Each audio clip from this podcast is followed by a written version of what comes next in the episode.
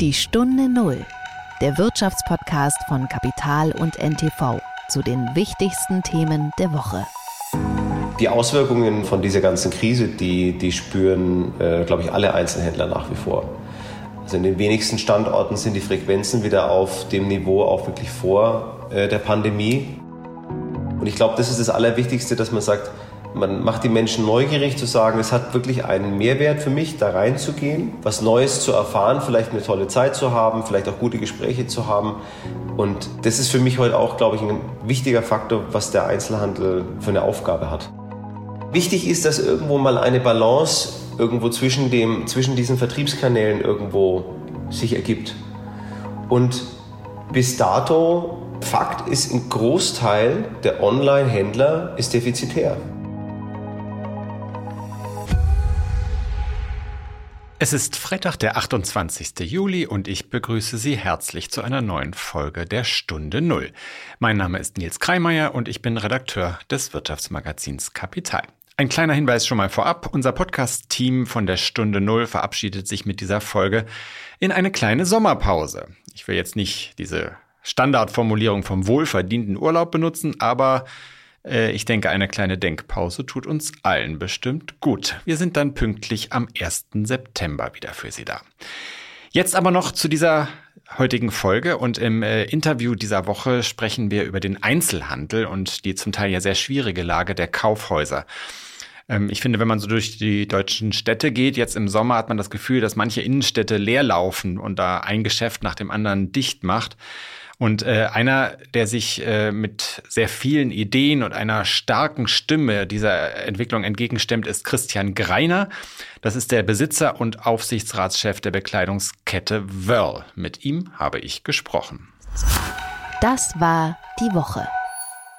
Wir haben ja in der letzten Folge der Stunde Null über die deutsche Automobilindustrie gesprochen. Also immer noch die wichtigste Industrie dieses Landes und wir haben darüber geredet, über die großen Probleme, die vor allem ein äh, Volumenhersteller wie Volkswagen auf dem chinesischen Markt hat, auf dem mit Abstand mittlerweile wichtigsten Absatzmarkt für das Unternehmen. Und das Unternehmen hat seine Rolle als Marktführer dort verloren und die VW Elektroautos kommen wegen hoher Preise und der falschen Ausstattung nicht wirklich bei den Chinesen an. Und das ist schlecht, wenn man auf diesem größten Automarkt der Welt landen möchte. Nun schlug in dieser Woche äh, eine Nachricht ein, die zeigt, wie nervös äh, die Wolfsburger geworden sind. Ja, man kann schon fast sagen verzweifelt. Für 700 Millionen Dollar steigt Volkswagen bei Xpeng ein, einem chinesischen Produzenten von Elektroautos. Beide zusammen sollen und wollen in den kommenden Jahren batteriebetriebene Mittelklassewagen für den chinesischen Markt entwickeln. Mit anderen Worten, das heißt ja nichts anderes als Volkswagen sucht sich Hilfe in China, weil man sich alleine nicht mehr zutraut, dort erfolgreich zu sein. Das Grundproblem ist nämlich, während das Verbrennergeschäft auch in China noch ganz gut läuft, kann sich äh, Volkswagen mit seinen Elektroautos dort nur sehr schwer durchsetzen. Gleichzeitig aber gibt es eigentlich kaum einen Automarkt auf der Welt, auf dem sich äh, Batteriefahrzeuge so rasch und so äh, mit solchem Tempo durchsetzen wie in China. Es sind schon über 25 Prozent der Neuzulassungen dort inzwischen elektrisch. Äh, und schon in etwa zwei Jahren könnte der Kipppunkt erreicht sein, also der Moment, ab dem regelmäßig mehr Elektroautos als Verbrenner verkauft werden. Und wenn Volkswagen da nicht dabei ist, wird es schwer. Auch weil sich das Unternehmen ja in den vergangenen Jahren und ja fast schon Jahrzehnten extrem abhängig von China gemacht hat. Dieser Einstieg bei Xpeng, also bei dem chinesischen Konkurrenten im Grunde, ist eigentlich ein Eingeständnis der eigenen Schwäche und vielleicht auch so ein Zeichen dafür, dass selbst ein Unternehmen wie Volkswagen zuweilen Schwierigkeiten hat, sich auf zwei große Dinge gleichzeitig zu konzentrieren. Wir müssen ja zum einen nach wie vor die in vielen Ländern ja immer noch beliebten Benziner und Diesel in angemessener Qualität bauen. Und zum anderen müssen sie Elektroautos produzieren. Und zwar so, dass sie preislich und auch bei der digitalen Ausstattung, die ja wichtig ist bei diesen Fahrzeugen, mit den aggressiven Konkurrenten aus Fernost mithalten können. Und wenn dieser Spagat nicht gelingt, dann hat der größte Autobauer Europas ein ernsthaftes Problem. Die Stunde Null. Das Gespräch. Wer derzeit durch deutsche Innenstädte streift, dem bietet sich ziemlich häufig ein trauriges Bild. Man sieht geschlossene Filialen, ausgedünnte Verkaufsflächen, und wir alle kennen ja die Schlagzeilen über insolvente Einzelhandelsketten, die häufen sich in der vergangenen Zeit. Für viele von ihnen war der Onlinehandel der erste große Schlag für das Geschäft. Dann kam die Pandemie, die Läden waren leer, die Straßen waren leer und jetzt kommt die Inflation, die die Menschen aus den Geschäften treibt. Keine schöne Kombination, mit der man da zu tun hat. Nun kann man über so eine Situation einfach jammern oder man kann versuchen, etwas anders und besser zu machen. Und Christian Greiner, das ist der Besitzer und Aufsichtsratschef der Bekleidungskette Wörl, versucht genau das. Wörl ist ja eine Kette mit etwa 30 Standorten, vor allem im süddeutschen Raum. Äh, und das Unternehmen war im Jahr 2016 insolvent, also stand im Grunde vor dem Aus. Und Christian Greiner, der ein Enkel des Firmengründers von Wörl ist, hat damals einfach zugeschlagen und die Gruppe gekauft. Und obwohl seitdem eben mit Corona, Krieg und ganzen anderen Krisen ja eine Menge passiert ist, hat Greiner es geschafft, Wörl wieder erfolgreicher zu machen. Er hat das Stammhaus in Nürnberg äh, ziemlich aufwendig und für viel Geld modernisieren lassen. Und wenn man so mit ihm spricht, wettert er ziemlich entschieden gegen diese großen E-Commerce-Anbieter, die äh, Onlinehandel betreiben und äh, die aus seiner Sicht eigentlich nur versuchen, mit viel Geld sich Marktanteile zu erkaufen. Greiner selbst ist Anfang 40, hat Management studiert, ist aber nebenher auch ein sehr musischer Mensch, der selbst Musik macht und ein großes Interesse für Kunst und Architektur mitbringt. Und, das werden Sie gleich im Gespräch merken, er hat zu vielen Dingen auch eine sehr klare Meinung. Herzliche Grüße, Christian Greiner nach München. Dankeschön, Grüße zurück. Herr Greiner, Sie äh, gehen ja immer so ein bisschen mit dem Satz hausieren, dass Sie an den stationären Einzelhandel noch glauben. Äh, jetzt haben wir das Gefühl, äh, so ein bisschen, dass äh, diese Branche eigentlich von einer Krise in die nächste taumelt. Wir hatten zuerst, äh, der, klar, den Einstieg in den Onlinehandel, dann hatten wir Corona, jetzt kommt die Inflation. Äh, wie ist aus Ihrer Sicht so die, die Lage der Branche in diesem Jahr insgesamt sehr schwierigen Jahr? Ja, also diese Branche, das ist ja auch nichts Neues. Also gejammert wird in der Branche ja schon viel, viel länger. Das war auch vor Corona nicht wirklich viel anders. Ähm, und es gibt immer irgendwelche Gründe, auf die man es irgendwo schieben kann. Ähm, ich würde sagen, dass die aktuelle Krise, die Sie gerade angesprochen haben, die betrifft ja jetzt nicht uns im stationären Einzelhandel äh, alleine. Das betrifft ja alle. Und das sieht man, wenn man jetzt unsere äh, Produktgruppen anschaut, sieht man das ja auch im, im E-Commerce ja noch viel krasser als im stationären Handel. Also eigentlich gewinnt ja der stationäre Handel momentan eher ein bisschen wieder ähm, dazu. Und ähm, auch im ersten halben Jahr hat man jetzt ja gesehen, wie stark der, der E-Commerce eigentlich auch ähm, eigentlich wieder rückläufig war nach der ganzen Zeit. Also das ist auch gerade so ein bisschen auf und ab. Aber selbstverständlich ist der, die Inflation aktuell, ähm, das ist ein Thema, was, was, was alle Branchen extrem äh, betrifft. Ja, das, das äh, ist unausweichlich, aber das betrifft eigentlich Preislagen und Produktgruppen, egal über welchen Kanal man die äh, vertreibt. Und somit ist der Verdrängungswettbewerb da noch intensiver, als er vorher war. Aber die Leute konsumieren immer noch. Und ähm, ich glaube nach wie vor, wenn man halt seine Hausaufgaben macht und ein überzeugendes Konzept hat, dann muss man einfach da vielleicht halt die ein oder andere Sache nur ein bisschen attraktiver machen wie, der, wie die Konkurrenz. Und da hat man immer noch eine Chance. Ähm, jetzt äh, sprechen Sie gerade selbst von einem überzeugenden Konzept. Sie haben ja äh, kurz vor Beginn von Corona äh, sozusagen den Wiederaufstieg der, der Worldkette äh, äh, in Angriff genommen, haben äh, versucht, da ein, ein neues Konzept tatsächlich durchzusetzen. Äh, wie, wie sieht es da äh, zurzeit aus? Also wie kommen Sie in dieser Situation zurecht? Wir haben nicht wirklich versucht, ein neues Konzept draus zu machen. Wir haben eigentlich in vielen Dingen eher versucht, uns wieder auf das, auf die ursprüngliche Erfolgsgeschichte zu fokussieren und uns nicht zu verzetteln. Und das hat nach dem Neustart auch wirklich sehr, sehr schnell gut funktioniert. Wir waren dann schon im ersten Rumpfgeschäftsjahr wieder profitabel und ähm, das hat auch wirklich sich toll entwickelt, bis dann eben Corona kam.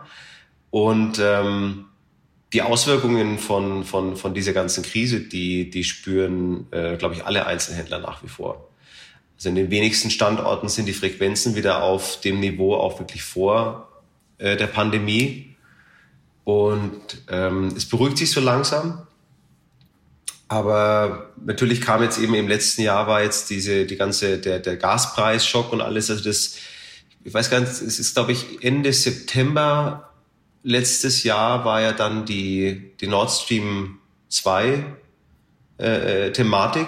Mhm, und mhm, genau. das ist ja bei uns im, im Handel ist ja, das ist ein extrem psychologisches Thema. Das sind die Kunden sind ja da nicht wirklich rational, wenn es da um irgendwelche Einkäufe geht, sondern sobald irgendeine Angst um die Ecke kommt, irgendein ein, ein, ähm, eine Situation, die die Leute verunsichert oder überfordert, dann wird ganz schnell irgendwo der Konsum zurückgefahren, weil man, weil man A, glaube ich, nicht die Lust hat zu konsumieren und zum Zweiten, weil man natürlich erstmal das Geld zusammenhält. Und das, das hat man da auch wieder extrem gespürt. Also das, diese ganzen Auswirkungen, die spüren wir nach wie vor. Aber ähm, wir merken jetzt gerade in dem Jahr, dass sich das so schrittweise jetzt auch wieder erholt. Und wir hoffen natürlich jetzt, dass nicht wieder die nächste, wieder der nächste Krisen, Krisensau durchs Dorf getrieben wird, muss man so zu sagen. Ja, ich glaube, das, das hoffen wir alle. Jetzt, jetzt haben Sie das gerade so ein bisschen, äh, äh, ja, ich weiß nicht, lapidar dargestellt. Man muss äh, einfach nur an sein, sein äh, Konzept glauben. Und äh, äh, es ist ja nun, wir sehen ja so, dass viele Modeketten tatsächlich ganz große Schwierigkeiten haben, auch, auch dicht gemacht werden. Also irgendwas müssen Sie ja dann offensichtlich anders und besser machen. Was ist denn aus Ihrer Sicht tatsächlich das ähm, Erfolgsgeheimnis mit so einem, mit so einer Kette wie Wörl oder auch mit dem Kaufhaus äh, Ludwig Beck in München? Also ich glaube, ein wichtiger Aspekt ist, dass wir sehr, sehr stark eben auf, auf persönlichen Service, auf persönliche Beratungen, auf den Menschen setzen und nahbar und greifbar sind für die Leute. Weil, und das war eigentlich von, von Anfang an einer der, der, der Hauptgründe, wir, wir versuchen da wirkliches Einkaufserlebnis zu schaffen, dass die Leute, wenn sie kommen, sagen, ich habe dann Mehrwert, als nur ein Produkt zu kaufen. Und ich glaube, wenn man dem Punkt komplett austauschbar wird, dann hat man einfach ein Problem, weil die Produkte, die, die wir anbieten, die kann ich an unendlich vielen anderen Stellen, kann ich die auch kaufen. Also die sind den Vorteil eines Produkts, das haben in der Regel nur wirklich vertikale, vertikale Konzepte, ähm, die das komplett in der Hand haben, wo ihre Produkte verkauft werden. Aber ansonsten habe ich ja immer Alternativen, wo ich Produkte kaufen kann. Und somit finde ich, ist der Faktor Mensch der, der entscheidende. Und wir setzen eben ganz stark immer noch auf, auf ein tolles Team, auf, auf, auf persönlichen Anspruch, auf persönliche Beratung in einem, wie wir glauben, auch attraktiven Ambiente. Und was wir natürlich jetzt auch in dem Stammhaus in Nürnberg, das war ja, das war ja so der größte, das größte Projekt, was wir jetzt für Wörl gemacht haben, wo wir da ganz stark drauf setzen, ist eben über unsere reine Produktwelt hinaus einfach ähm, ja Aufenthaltsmehrwert zu schaffen. Ob es jetzt mit Gastronomie ist, ob es mit Veranstaltungen ist, mit Events ist, äh, mit überraschenden anderen Produktwelten, um, um die Leute einfach neugierig zu machen.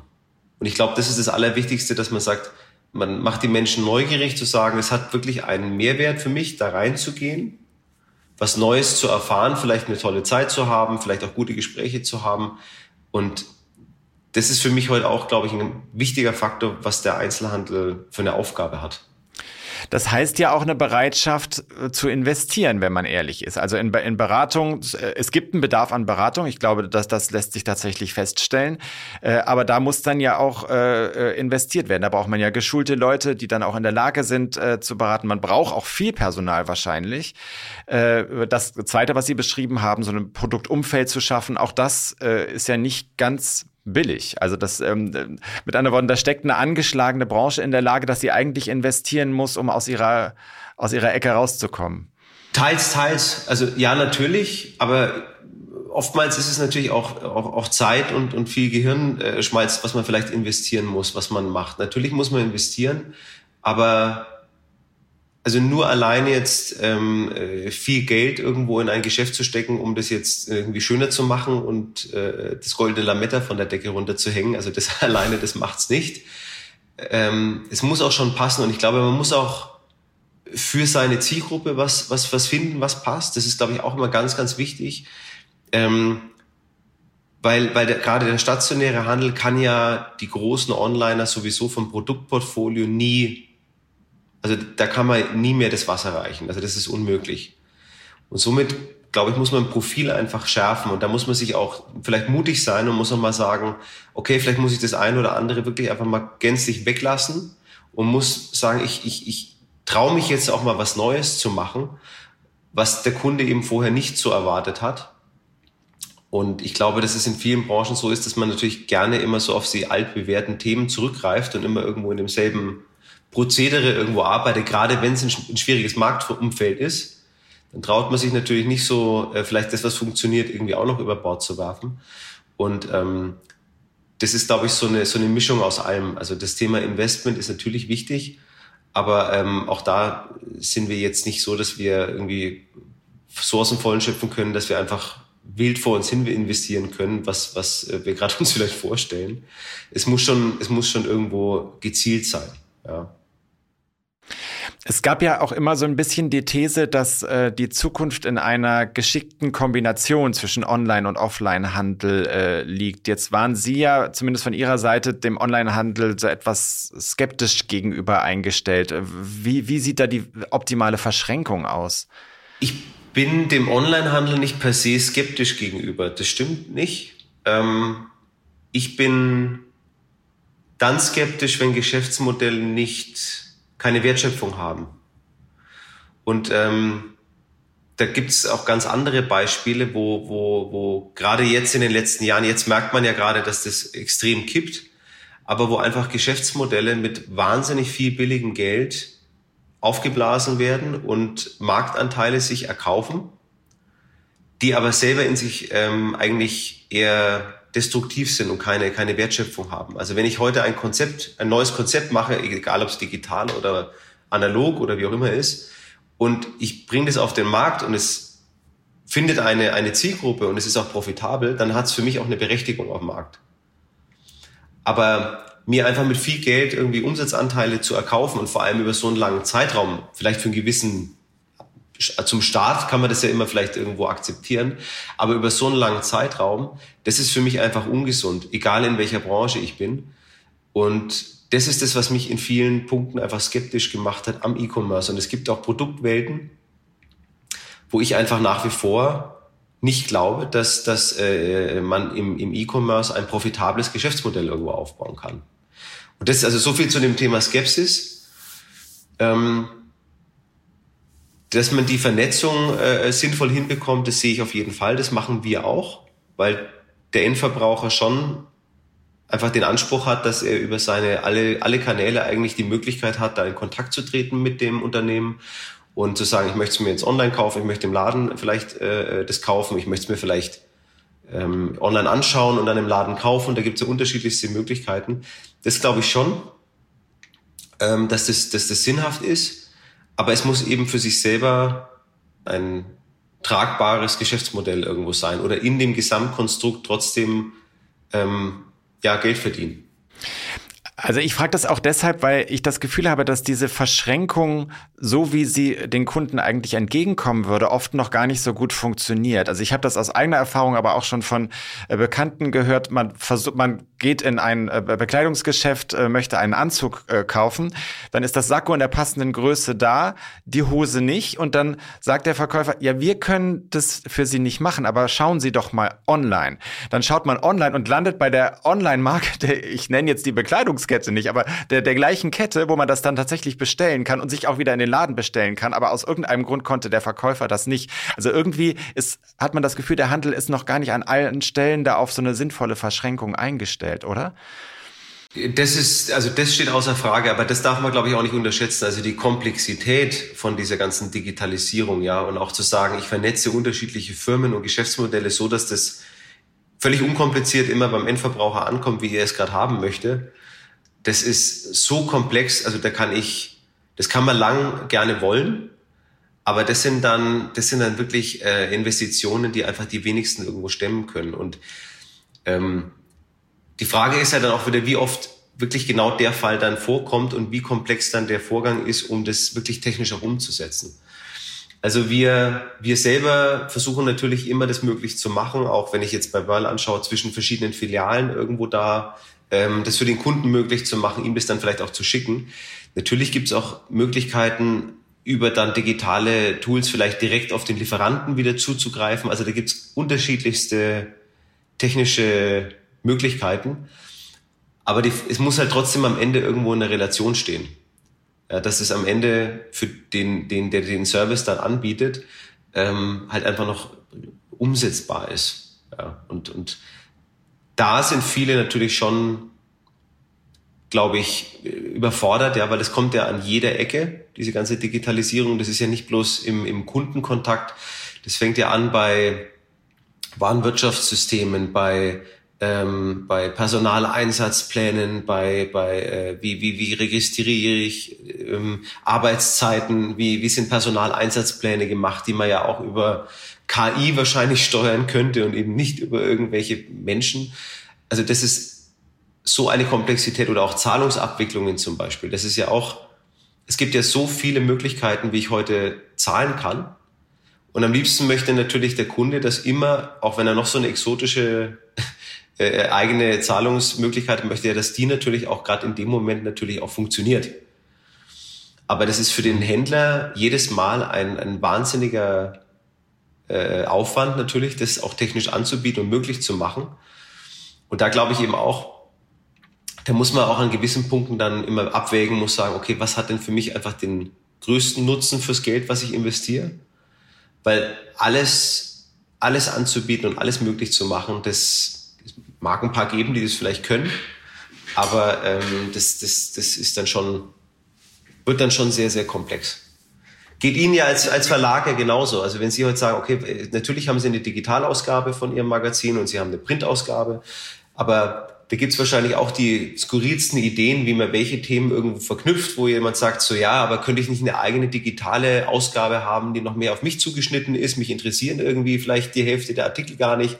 Also das ist ja ein Thema wahrscheinlich, womit Sie sich auch beschäftigen und, und jede andere Branche auch. Wir waren, wir waren wahrscheinlich die ersten, die davon getroffen wurden. Wahrscheinlich noch, noch vor, vor der Modebranche. Das stimmt schon, ja. ja. Jetzt kann man noch eine Sache, Entschuldigung, eine Sache sagen, dass der Buchhandel zum Beispiel, da, da hat man jetzt noch einen ganz großen Vorteil natürlich durch die Buchpreisbindung, dass da dieser ganze Preisverhau, der natürlich im E-Commerce auch passiert ist, dass der da unterbunden wird vom Gesetzgeber.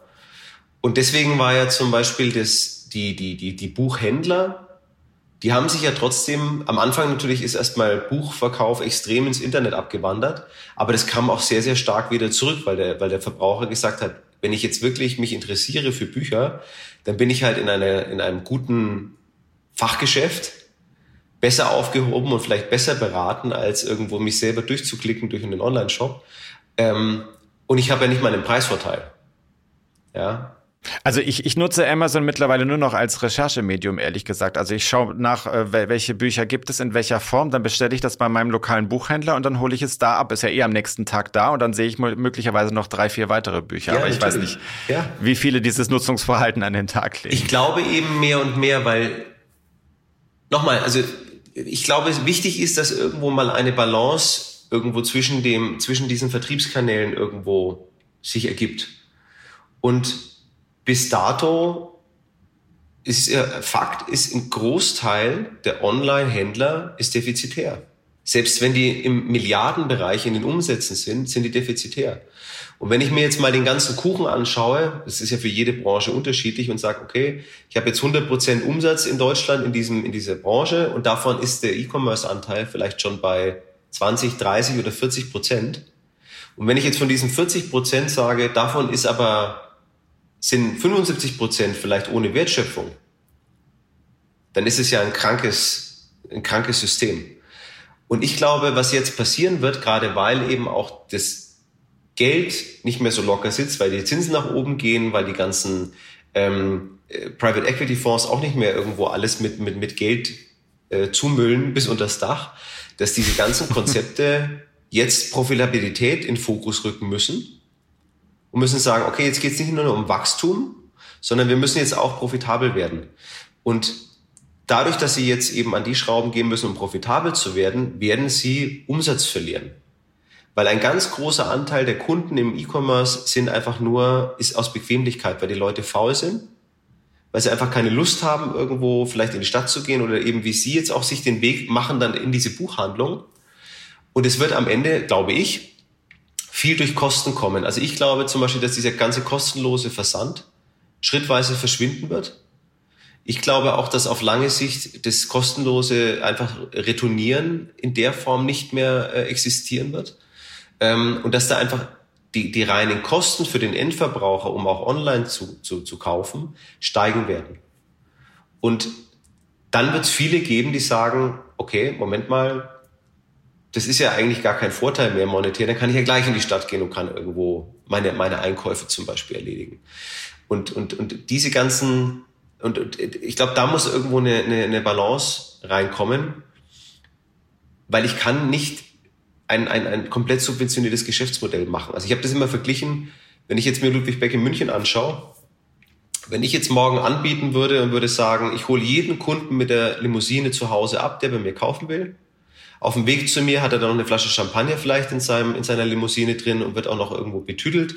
Dann kommt er zu mir, ob er kauft oder nicht, ist eigentlich völlig egal. Und danach fahre ich noch wieder nach Hause. Wenn ich das als Angebot jetzt machen würde, glaube ich, würden mir die Leute die Bude einrennen. Dann würde wahrscheinlich auch mein Umsatz steigen. Aber ich wäre wahrscheinlich so schnell pleite, so schnell könnte ich gar nicht gucken, weil das einfach nicht profitabel ist. Und das ist für mich überzogen so ein bisschen so das, was, was halt Online-Händler teilweise machen. Also die, die gewähren einen Service und eine, eine, eine Bequemlichkeit dem, dem, dem Endverbraucher, die, sie, die sich aber für sie selber gar nicht rechnet. Ich würde gerne noch mal zu einer Sache zurückkommen, die Sie vorhin gesagt haben. Sie haben gesagt, ähm, äh, bei der Verschränkung zwischen Online und, äh, äh, und stationärem Handel äh, muss man auch darauf achten, dass es nicht zu komplex wird oder dass es einfach sehr viele komplexe äh, Vorgänge dahinter liegen. Jetzt hat man ja eigentlich immer gedacht, die Digitalisierung und digitale Mittel erlauben es uns, diese Komplexität zu verringern. Sie haben das jetzt eigentlich so beschrieben, als wäre es genau andersrum, als würde es die Sachen noch komplexer machen. Man würde ja eigentlich denken, mit Mitteln wie KI, mit, äh, mit Mitteln wie, wie Big Data äh, ließe, sich, äh, ließe sich so eine Verschränkung besser organisieren. Sie müssen immer was gucken, aus, welcher, aus welchem Blickwinkel Sie das, glaube ich, anschauen. Also für den Endverbraucher durchaus. Also die, die, diese Verknüpfung von den ganzen Themen macht es für den Endverbraucher natürlich deutlich einfacher, wenn es funktioniert. Aber ich sage, es komplexer wird für den, der im Hintergrund versucht, diese ganzen Themen zu vernetzen und irgendwo auch das anzubieten. Und ähm, wenn ich natürlich jetzt heute anfange, im Hintergrund die unterschiedlichsten äh, Lieferanten und Firmen und alles zu vernetzen, ähm, ich, ich sage jetzt mal ein Beispiel, wo, wo das durchaus einfacher, also theoretisch einfacher ist, ist, wenn Sie heute ein, ein vertikales Konzept anschauen. Also ein, ein, ein, ich nenne jetzt auch keine Markennamen, aber einen vertikalen Textilhändler zum Beispiel, der wirklich von der Produktion bis zum Laden alles selber in seiner Hand hat. Wenn der auf seine Fabriken und auf alles seine Läden und diese ganzen Themen den direkten Zugriff hat und das digital vernetzt und den Kunden da die Möglichkeit gibt, es von überall zu bekommen, dann haben sie vollkommen recht. Dann ist es deutlich schneller, dann ist es, äh, dann, dann, dann kann man sowas auch wahnsinnig gut optimieren. Aber bei uns ist es ja so, wir haben ja hunderte von unterschiedlichen Lieferanten, die uns beliefern.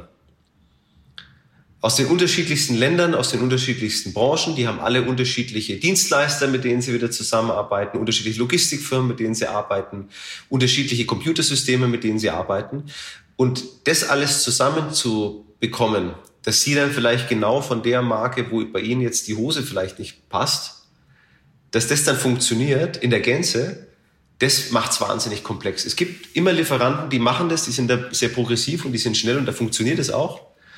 Ähm, aber das in Gänze eben, gerade bei einem, bei einem Einzelhändler, wie wir das machen, das ist ein wahnsinnig komplexes, komplexes äh, Konstrukt. Es gibt eine andere technische Innovation, die auch, finde ich, extrem spannend ist, ist RFID zum Beispiel, diese RFID-Chips. Mhm. Ähm, wo, wo, wo man rein theoretisch, wenn man heute sagt, wir könnten jedes, jeden Artikel mit so einem Chip versehen und wissen damit automatisch wirklich, egal wo welches Teil ist, wir können auf Knopfdruck in jedem Haus eine Inventur durchführen. Ähm, also das ist technisch gesehen, ist das genial. Das funktioniert aber eben auch nur, wenn ich eben die volle Kette in der Hand habe, dass ich diese ganzen Produkte eben auch für mich selber in ein technisches System reinpacken kann. Aber wenn ich jetzt da auch wieder mit Hunderten von Lieferanten zu tun habe und muss mit denen abstimmen, dass die vielleicht meine Chips irgendwo integrieren, damit die bei mir vielleicht wieder ankommen, dann ist es ein, ein wahnsinnig komplexes Konstrukt, was, wenn es vielleicht funktioniert, ist die Frage, ob es bezahlbar ist. Ja? Und das meine ich, also, und es kommen ständig neue, neue äh, äh, Ideen dazu. Und in der Regel sind die ja alle nicht genormt. Also die wenigsten von diesen Themen haben ja irgendwo eine einheitliche Norm. Ist ähnlich wie mit den Steckern für irgendwelche Handys. ähm, dass, dass, dass jeder mit irgendeinem anderen System eben arbeitet und, und das, das macht es in vielen, in vielen Dingen einfach äh, äh sehr, sehr kompliziert. Okay, Sie haben mich von der äh, Komplexität äh, überzeugt. Sie haben äh, vorhin äh, ein bisschen so das Erfolgskonzept im stationären Einzelhandel äh, beschrieben, an das Sie glauben. Äh, inwieweit ist das etwas, was eigentlich in Premiumlagen funktioniert, wie in der Münchner Innenstadt oder im Stammhaus von in, in, in Nürnberg, aber eben nicht in, in Kleinstädten oder in, in schlechteren Lagen? und wie weit, inwieweit sind die einfach tatsächlich zum Scheitern verurteilt? Ich würde sogar manchmal sagen, dass das, das, das Gegenteil manchmal sogar der Fall ist, weil also wir haben, wir haben Standorte bei Wörl konkret ja auch in wirklich in, in, in Kleinstädten. Ich sage es mal Ansberg, äh, Ansbach, Amberg, ähm, auch in Bayreuth, in, in, in, in also unterschiedlichste, unterschiedlichste Städte, die ja deutlich kleiner sind. Und da funktioniert für uns das Konzept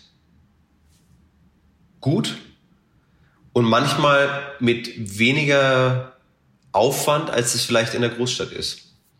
Weil, weil sie, haben eine, sie haben eine andere Kostenstruktur, sie haben eine andere Konkurrenzsituation. Also das, das, was auf der einen Seite durch vielleicht große Touristenströme, durch, durch, durch eine hohe Kaufkraft, durch ähm, äh, wahnsinnig viel Traffic in der Stadt irgendwo ist, das ist natürlich was, was umso mehr Leute oder Firmen dann eben auch abgreifen wollen. Und somit erhöhen sich eben da, wenn ich jetzt die Münchner Innenstadt anschaue, es gibt natürlich, es gibt kaum eine Stadt, die, die da so umkämpft ist in Deutschland, weil, weil man weiß, dass einfach da ein wahnsinniges Potenzial einfach ist. Ja, die Kaufkraft ist extrem hoch. Ähm, wir haben wahnsinnig viele Touris eben in der Stadt.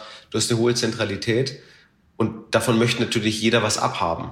Und somit musst du dich umso mehr natürlich gegen immer bessere äh, Gegenspieler ja eben auch behaupten. Also das ist schon mal ein Ding, was es ähm, nicht unbedingt sagen wir, eine, eine, eine Kleinstadt irgendwie schlechter macht als eine, als eine große. Es gibt im Einzelhandel ja auch ein paar ganz, ganz tolle Beispiele von, von Einzelhändlern, die wirklich im, im, im, im letzten Eck irgendwo vertreten sind und haben da ein äh, wahnsinnig tolle, super erfolgreiche, große Konzepte, weil die Leute wirklich hingehen, weil sie sagen, das ist was Besonderes. Was man merkt ist, und das ist, glaube ich, eine Aufgabe, die die Kommunen und die Städte äh, und einfach die Politik einfach hat, ist, wie kann ich einfach eine Innenstadt in Gänze für Endverbraucher attraktiv halten? Und das kann ja nicht ein einzelner Händler schaffen und auch nicht zwei oder drei. Und das ist eine Aufgabe, die ich finde, die, wo zu wenige sich wirklich bemühen, Viele reden immer davon, auch in den Städten, äh, und sagen, klopfen sich auf die Schulter, was sie nicht alles irgendwie Tolles für die Innenstadt machen. Aber so wirklich, wirklich ähm, die Brisanz erkennen tun leider immer noch die wenigsten. Und da gehören auch so Dinge dazu, diese ganze Verkehrsberuhigung der Innenstadt, ja, wie komme ich da rein, wie wird irgendwie, wie werden Baustellen irgendwie organisiert, das sind alles so Dinge, die, die, äh, wie lang dauern irgendwelche Genehmigungen zum Beispiel, wenn ich irgendwelche neuen Konzepte irgendwo mache? Ähm, wie gehe ich mit, mit öffentlichen Veranstaltungen um? Also, weil, wenn man in großen Städten ist, hat man das Gefühl, also wenn eine Demo um die Ecke kommt, dann ist immer sofort gar kein Problem, ist ein Grundrecht, demonstrieren. Aber eine Demo macht halt eine Innenstadt nicht wirklich attraktiv irgendwie für, für, für, fürs Shoppen. Ja? Und nochmal, demonstrieren ist ein, ist ein Grundrecht. Aber ich finde, da muss die Stadt halt auch ein Gegengewicht schaffen, muss sagen, okay, da muss ich aber auch andere Themen schaffen, die eben halt eine Innenstadt wieder spannend machen. Was Sie ja wahrscheinlich auch meinen, sind, sind äh, musikalische Veranstaltungen, künstlerische Veranstaltungen und äh, auch. Ja. Das, das kann alles Mögliche sein, was ich irgendwo mache, ja. Ähm, und was eben auch ein ganz wichtiger Faktor ist, also da, da bin ich echt, war ich extrem überrascht. Das hat mir jetzt diese Woche jemand erzählt, dass in, ich glaube in Münster da haben sich die ganzen Einzelhändler, Gastronome, Hoteliers und alle zusammengetan und haben eine Klage gegen die Stadt eingereicht, weil sie sagen, dass die Stadt die öffentliche Ordnung nicht mehr aufrechterhält in der Innenstadt. Ja, ähm, weil dort einfach in der Stadt so viel, so viel auch Aggressivität, Diebstahl, äh, Belästigung und solche Themen irgendwo stattfinden. Drogenhandel zum Beispiel, das muss da in Münster ganz extrem sein, was da auf der, in der, mitten in der Innenstadt passiert. Und ähm, da haben die jetzt wirklich eine Klage eingereicht gegen die, gegen die Stadt. Und da muss ich sagen, Respekt. Ähm, und das ist mal ein ganz neuer Ansatz, ja, weil man kann sich ja immer drüber aufregen und kann sagen, die Stadt ist irgendwie schlecht organisiert und irgendwie die Baustellen sind alle blöd organisiert und warum, wenn die U-Bahn umgebaut wird, warum muss es genau am Wochenende sein? Das sind aber so Dinge, wo man sagt, ja, da wird man aber nicht weit kommen, aber sagen wir, die, die, die öffentliche Ordnung und Sicherheit aufrechtzuerhalten, das ist ja eine ureigene Verantwortung, die die Stadt irgendwo hat, dass die Leute sich einfach in der Innenstadt noch sicher fühlen und nicht irgendwie das Gefühl haben, irgendwo so, ja, also ich gehe da nicht mehr rein, weil also wenn ich mir auch was kaufe und komme vielleicht aus dem Laden, dann Frage ist, wie lange habe ich es dann noch in der Hand? ähm, und das in Münster haben die da jetzt wirklich äh, sich alle zusammengetan und haben, und haben da eine Klage eingereicht. Und da muss ich sagen, also das ist, fand ich, fand ich echt krass, vor allem, weil ich kenne Münster als Innenstadt und ich finde, Münster hat eine wahnsinnig schöne Innenstadt mit einem wahnsinnig lebendigen Einzelhandel und toller Gastronomielandschaft. Also finde ich eine der schönsten Innenstädte eigentlich, so die ich, die ich so kenne. Und das fand ich krass. Ich glaube, das ist ein äh, total interessantes Thema, das fast eine äh, eigene Podcast-Folge wahrscheinlich wert wäre. Was machen Städte eigentlich, äh, um erstens noch ja, lebenswert in der Innenstadt zu sein und auch, auch sicher, die Sicherheit äh, festzustellen? Ich würde allerdings gerne jetzt zur letzten Frage kommen. Ich muss das fragen, Herr Greiner, weil ich, äh, das können die Zuhörerinnen und Zuhörer nicht sehen, dass äh, im Hintergrund bei Ihnen mehrere Musikinstrumente stehen. Ich glaube, es sind äh, zwei Gitarren. Ja. Ich weiß ja auch, dass Sie ein, ich weiß ja auch, dass Sie ein sehr musischer Mensch sind und äh, hin und wieder auch als äh, DJ auftreten, glaube ich ich, wann kann man denn den äh, DJ Christian Greiner mal wieder erleben? Nee, da haben sie was durcheinander gebracht. Also ich bin selber, ich komme eigentlich eher aus der aus der Rock- und äh, Blues-Ecke, also wirklich auch wieder eher Hans, äh, äh, also handgemacht. und ähm, also ich habe selber auch ähm, ein Musikprojekt, was man auch äh, vielleicht nicht live erleben kann, aber man kann sich man kann sich äh, streamen. Ähm, also das mache ich selber schon, aber das ist wirklich eher ähm, so in die, in die Lounge Blues Jazz Ecke äh, produziert. Meine Frau ist DJ. Also die, die, ähm, die arbeitet auch zwar bei mir in der Firma mit und unterstützt mich, ist aber DJ und ist da auch schon ähm, wirklich sehr erfolgreich unterwegs, muss ich sagen. Also da bin ich sehr, sehr stolz drauf. Und die lebt, legt sowohl in, in, in Nürnberg auch bei Festivals auf, legt in München in vielen Clubs auf. Und ähm, ja, also da in den Genuss kann man durchaus regelmäßig kommen, wenn man in München ist, das stimmt. Und Sie selbst treten aber auch öffentlich auf? Äh, nee, also ich habe das hin und wieder gemacht, aber das ist immer, ähm, sag mal, wenn man, wenn man gerade mit Instrumenten natürlich auch mit anderen zusammenspielt, ist das äh, auch wieder eher komplexer, als wenn ich als DJ vielleicht alleine irgendwo hingehe. Und ähm, ich mache das hin und wieder noch auf, auf Veranstaltungen, aber eher im geschlossenen Rahmen aber jetzt äh, nicht irgendwo, wo man jetzt öffentlich Tickets kaufen könnte und sich das anhören kann. Aber meine Musik könnte man sich theoretisch anhören, wenn man äh, auf einen Streamingdienst oder sowas geht. Okay. Ganz herzlichen Dank, Christian Greiner, für das Gespräch. Ich danke Ihnen. Das war's für heute, liebe äh, Zuhörerinnen und Zuhörer. Danke, dass Sie wieder dabei gewesen sind. Äh, und wie ich schon mal am Anfang dieses Podcasts gesagt habe, gehen wir jetzt in eine einmonatige Sommerpause. Machen Sie es also gut, ob Sie nun gerade im Büro sind oder selbst schon irgendwo im Urlaub. Wir hören uns gerne Anfang September wieder. Bis dahin alles Gute und tschüss. Die Stunde Null, der Wirtschaftspodcast von Kapital und NTV zu den wichtigsten Themen der Woche.